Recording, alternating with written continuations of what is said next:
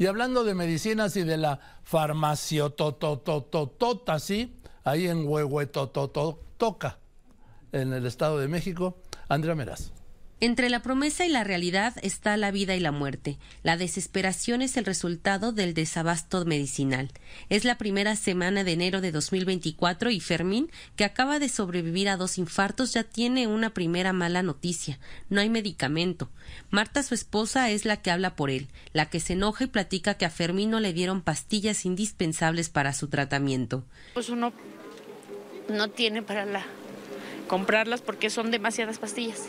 Y en las indicaciones no se pueden suspender. ¿Y hasta en 15 días se los dan? Supuestamente si es que hay.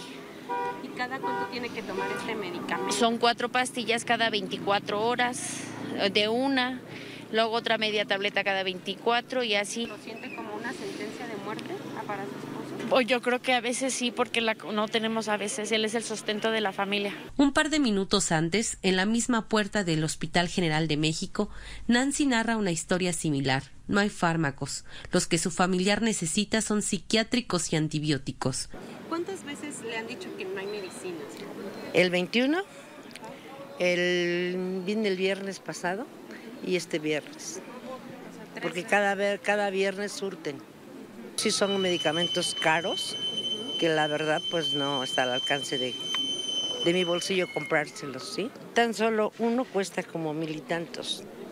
Ese leve, el leve, eh, leve cuesta más de mil pesos y se y necesita dos al mes.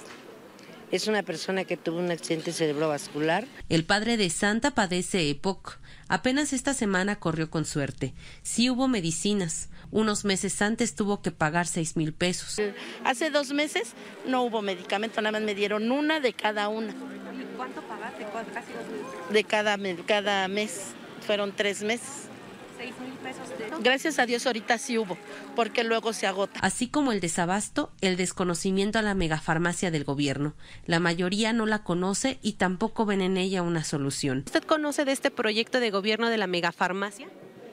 No, debería estar ya en el hospital. Yo no veo el caso que estén tan lejos. Pues para atender una emergencia, pues ¿cómo? No se puede. Pues no. Un dolor, oiga, ahí tengo que contarme unos días para que llegue el medicamento. Porque no, que, no creo que haya eficiencia para que, eficiencia para que lleguen tan rápido, ¿no? ¿Qué conoces de este proyecto de gobierno de la megafarmacia? Que en caso de, de que no existan medicamentos en, el, en, la clínica o en el hospital, tú puedas acceder a ellos a través de este, de este proyecto. Mira, no de, desconocía totalmente, de hecho. ¿Usted conoce de este proyecto de gobierno de la megafarmacia? No, no tengo idea. Medicamentos no es lo único. Gregorio salió del hospital a comprar vendas de yeso.